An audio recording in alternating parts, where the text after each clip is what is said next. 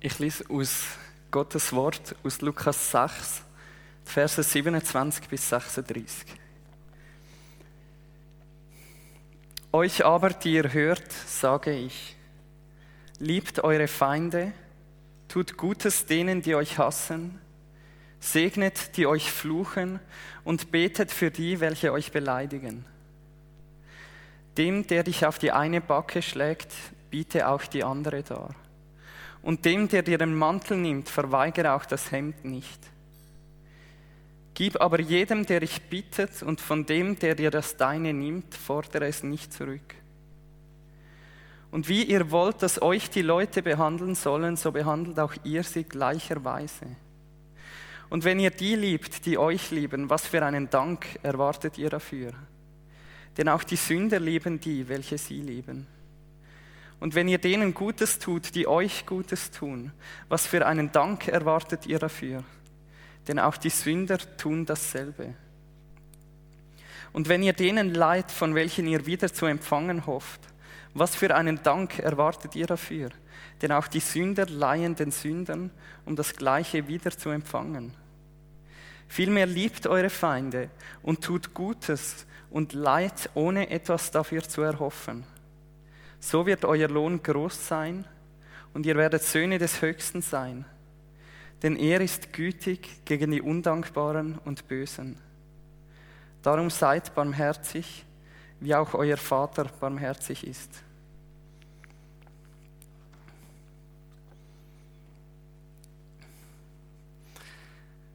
Liebe Gemeinde, letzten Sonntag hatte Thomas eine Predigt gehabt und er hat gesagt, ähm, er wird das predigen, was man nicht unbedingt hören möchte.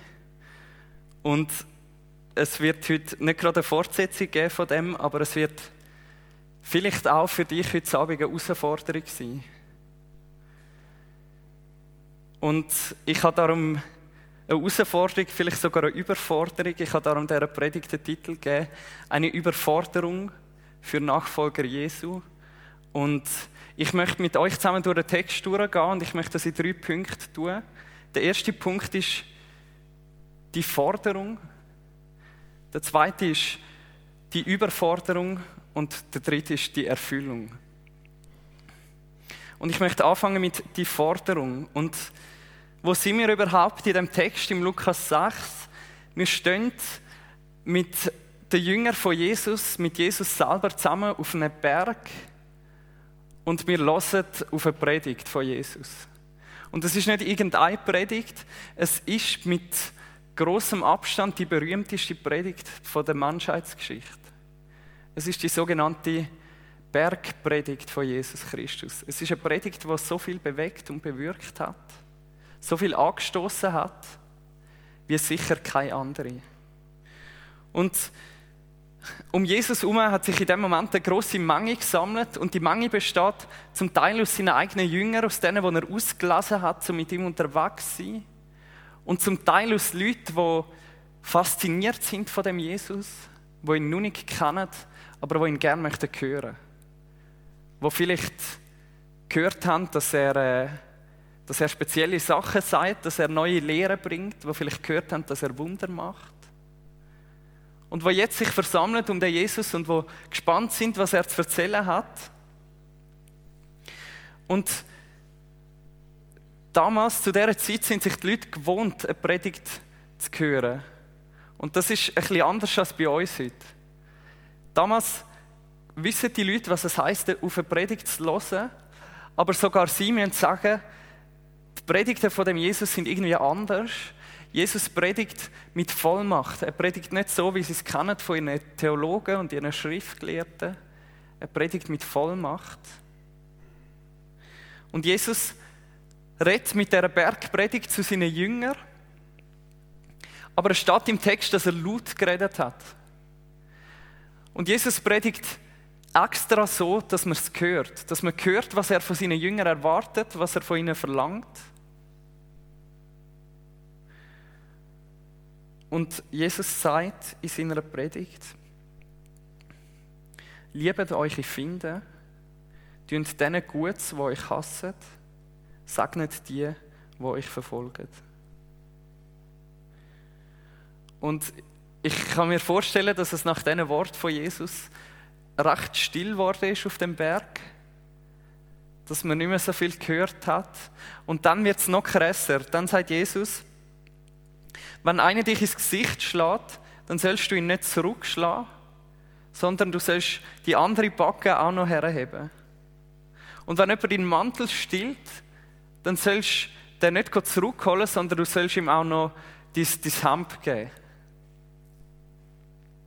Und zu dem Zeitpunkt glaube ich, dass die Leute auf dem Berg sich gegenseitig so ein bisschen angeschaut haben und sich gefragt haben, ob sie vielleicht irgendwie an der falschen Veranstaltung gelandet sind. Sich gefragt, hat, gefragt haben, ob der junge, charismatische Prediger irgendwo die Welt nicht so ganz richtig verstanden hat, vielleicht ein bisschen verwirrt ist. Und vielleicht sind sogar ein paar gegangen, wo sie das gehört haben. Wie sie gedacht haben, dass wir uns nicht länger anhören. Und ich frage mich, was die Jünger von Jesus in dem Moment gedacht haben. Sie kennen Jesus noch nicht lang. Sie haben erst gerade sich entschieden, dass Jesus ihr Rabbi ist, dass sie mit ihm zusammenleben möchten. Zu dieser Zeit heißt das, sie haben eigentlich ihr ganzes Leben miteinander teilt. Sie haben Jesus zugeschaut beim, beim Essen und sind mit ihm unterwegs gewesen und er hat sie gelehrt. Und wenn du in dieser Zeit einen Rabbi gehabt hast, hat das geheißen, du willst eigentlich alles von ihm lernen. Du willst lernen, was er über Gott denkt, was er über Glauben sagt, was er über das Leben und die ganze Welt sagt. Und jetzt stell dir vor, du, du hast die Entscheidung getroffen und möchtest, dass Jesus dein Rabbi ist. Und dann sagt Jesus so etwas. Er sagt etwas, was du noch nie vorher gehört hast.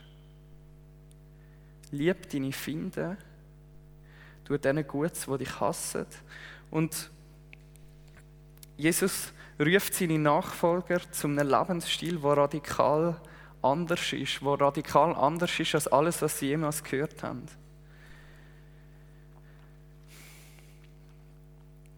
Wo ich diese Woche die Predigt vorbereitet habe und der Text so ein bisschen auf mich wirken bin ich selber mega herausgefordert worden von dem Wort Gottes und habe mich gefragt, bin ich eigentlich parat zu dem? Bin ich parat zu dem Lebensstil, wo Jesus Christus von seinen Nachfolgern erwartet?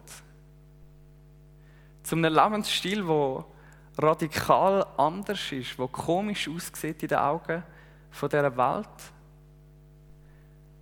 wo so aussieht, dass wir überhaupt keinen Sinn machen.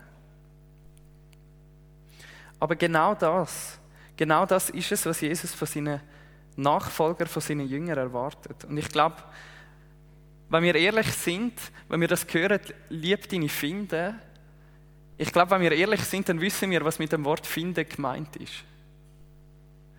Ich muss persönlich sagen, wenn ich das Wort Finde höre, dann kommen mir spontan ein paar, ein paar Gesichter in den Sinn.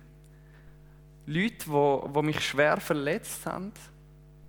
Leute, die wo ich einfach kein gutes Verhältnis zu ihnen hatte. Vielleicht hast du schon mal Mobbing erlebt. Vielleicht bist du schon mal jeden Morgen aufgestanden und hast gewusst, wenn du an die Arbeit gehst, heute wird es wieder ein Kampf, heute muss ich mir wieder den ganzen Tag dumme Sprüche anhören. Und deine Arbeitskollegen sind von Kollegen nach und nach zu finden worden. Vielleicht weißt du, was in dem Text gemeint ist, wenn Jesus von Finden redet. Und jetzt probier mal dir vorzustellen, falls du, falls du jetzt ein paar so Leute hast in deinem Kopf, probier mal dir vorzustellen, diesen Leuten etwas Gutes zu tun. Nicht nur ihnen zu vergeben, nicht nur sie als Menschen zu akzeptieren, nein, ihnen zum Beispiel einen Kuchen zu backen oder sie zu besuchen, wenn sie krank sind. Das ist schon ziemlich radikal und ich habe mich gefragt, kann man das überhaupt? Ist das überhaupt möglich, so einen Lebensstil zu leben? Und ist es nicht in der Überforderung? Und mit dem möchte ich zum zweiten Punkt kommen. Zu der Überforderung. Und nur mal lesen, Und wie ihr wollt, sagt Jesus, und wie ihr wollt, dass euch die Leute behandeln sollen, so behandelt auch ihr sie gleicherweise. Und wenn ihr die liebt, die euch lieben, was für einen Dank erwartet ihr dafür? Denn auch die Sünder lieben die, welche sie lieben. Und wenn ihr denen Gutes tut, die euch Gutes tun, was für einen Dank erwartet ihr dafür? Denn auch die Sünder tun dasselbe. Und wenn ihr denen Leid, von welchen ihr wieder zu empfangen hofft, was für einen Dank erwartet ihr dafür? Denn auch die Sünder leihen den Sündern, um das Gleiche wieder zu empfangen. Vielmehr liebt eure Feinde und tut Gutes und Leid, ohne etwas dafür zu erhoffen. So wird euer Lohn groß sein und ihr werdet Söhne des Höchsten sein, denn er ist gütig gegen die Undankbaren und Bösen.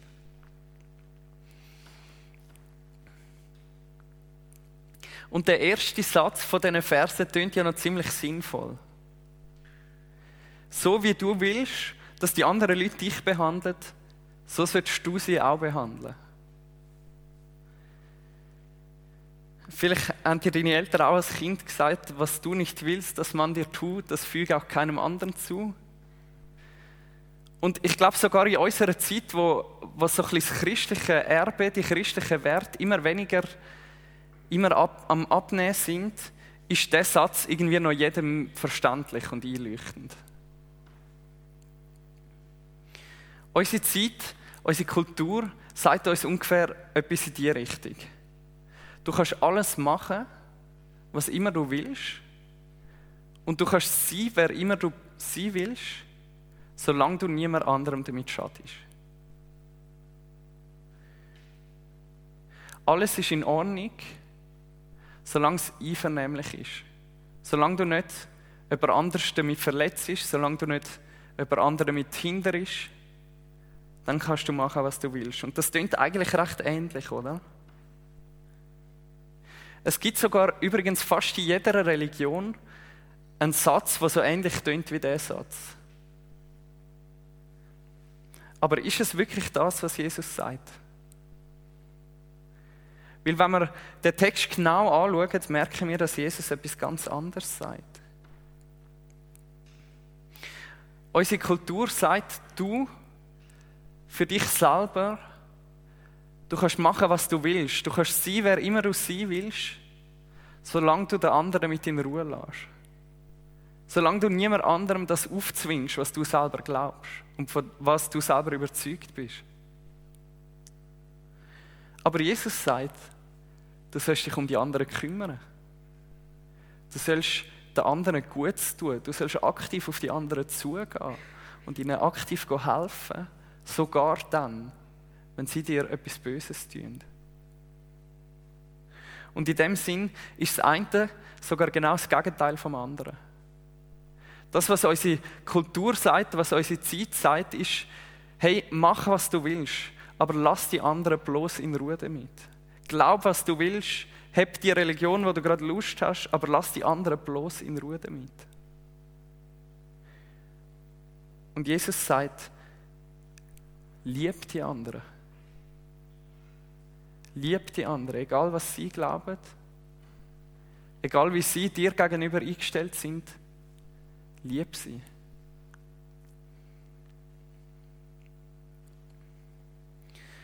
Und damit verlangt Jesus von, von seinen Nachfolgern, seinen Jüngern etwas, wo nach allen, nach allen Prinzipien von dieser Welt einfach überhaupt keinen Sinn macht. Und ein Theolog hat über die Bergpredigt geschrieben, in der Bergpredigt haben wir eine Einladung zu einer Lebensform vor uns, die sich wie ein Schlag ins Gesicht liest, gegenüber all dem, was die Welt als gutes Benehmen definiert und gegenüber dem, was jedermann unmittelbar einleuchtet. Du sollst die Menschen lieben, wo dir schadet. Das macht doch wirklich überhaupt keinen Sinn. Du sollst, wenn jemand dir etwas stillt, sollst du ihm noch mehr dazugeben, anstatt dass du es wieder zurückholen Das geht völlig gegen den Strich von unserer Kultur, aber es geht auch gegen den Strich von unserem eigenen Herz. Von dem Herz, wo immer wieder sagt, schau doch das erste Mal für dich. schau doch das erste Mal, dass du zufrieden bist, dass du alles hast, was du brauchst. Und dann hast du ja immer noch Zeit, dich um die anderen zu kümmern.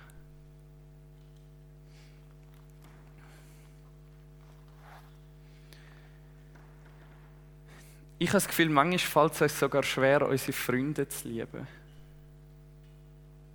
Manchmal fällt es uns sogar schwer, uns um unsere Familie zu kümmern oder die Leute, die uns wirklich nachstehen. Und jetzt sagt Jesus seinen Nachfolger, sollen sie sogar ihre Finde lieben. Das ist eigentlich völlig unmöglich. Eigentlich eine Überforderung. Und vielleicht fragst du dich, warum verlangt Jesus so etwas? Warum verlangt er das von seinen Jüngern? Und mit dem möchte ich zum dritten Punkt kommen.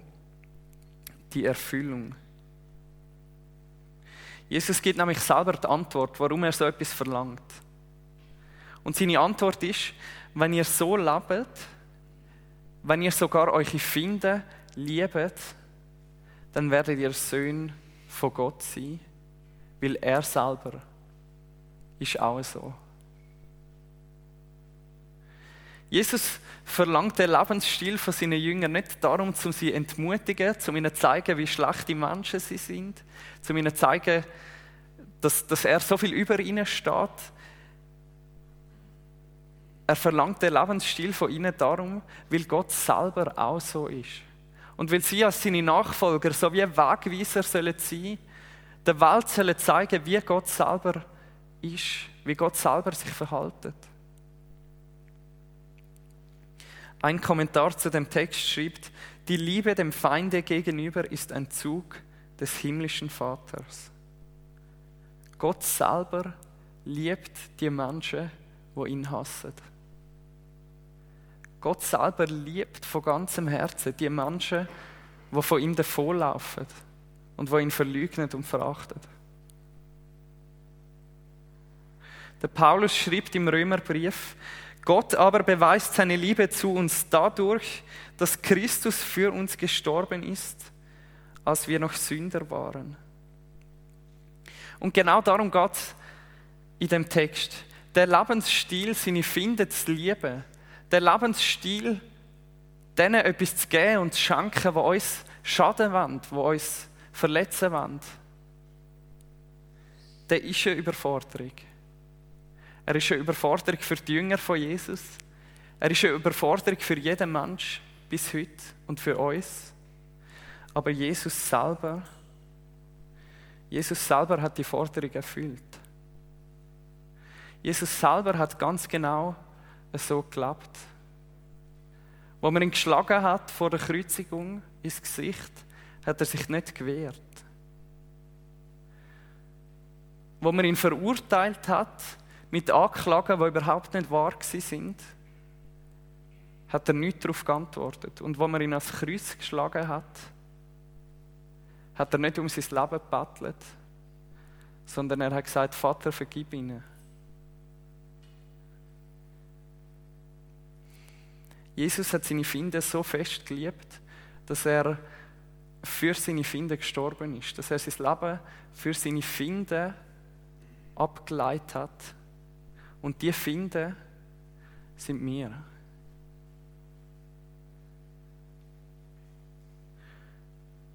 Und nur die Botschaft, das Evangelium von Jesus Christus, kann uns so verändern, dass wir in kleinen, in kleinen, kleinen Schritten in diesem Lebensstil näher kommen. Dass Gott selber das in uns wirkt. Nur wenn du das kannst glauben, wenn du das kannst annehmen, dass du selber ein Find bist von Gott, von ihm davon gelaufen bist und jetzt gerettet bist, erlöst bist aus reiner Gnade durch stellvertretende Opfer von Jesus Christus am Kreuz. Wenn du das von Herzen kannst glauben, dann kann das dein Herz verändern. Dann kann die Botschaft dich Gott ähnlicher machen. Dem Gott, der barmherzig ist, sogar gegenüber seinen Finden. Sogar gegenüber denen, die ihn hassen und verachten. Und es stimmt, es stimmt und es bleibt wahr, dass der Lebensstil eine Überforderung ist. Aber nur für dich, nur für uns. Aber nicht für Gott selber. Für Gott selber, wo das in uns wirken kann durch seinen Heiligen Geist und wo es verändern kann, sodass wir ihm ähnlicher werden. Stell dir vor, wie das die Welt aussehen würde, wenn jede christliche Gemeinschaft den Lebensstil leben würde. Der Lebensstil von der radikalen Nachfolge von Jesus Christus. Der Lebensstil, sogar seine Finde zu lieben,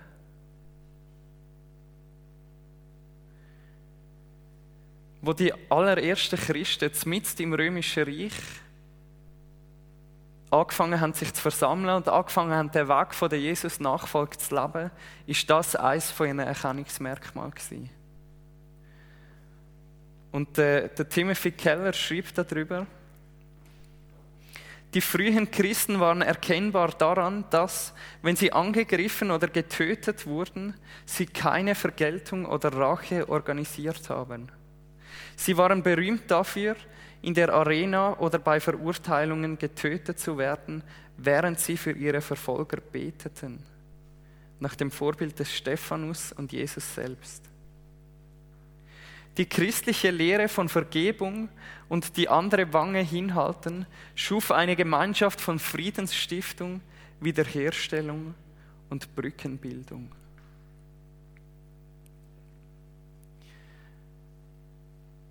Wie schön wäre das, wenn wir so eine Gemeinschaft könnten sein, könnten werden. Nicht durch unsere eigene Anstrengung, nicht durch das, was wir, dass wir irgendwelche Gesetze erfüllen und Regeln befolgen und uns aufschaffen, aber weil Gott unsere Herzen verändert. Weil Gott uns mehr und mehr zeigt, wie er selber ist und uns mehr und mehr in sein Bild verwandelt. Ich möchte noch beten zum Schluss.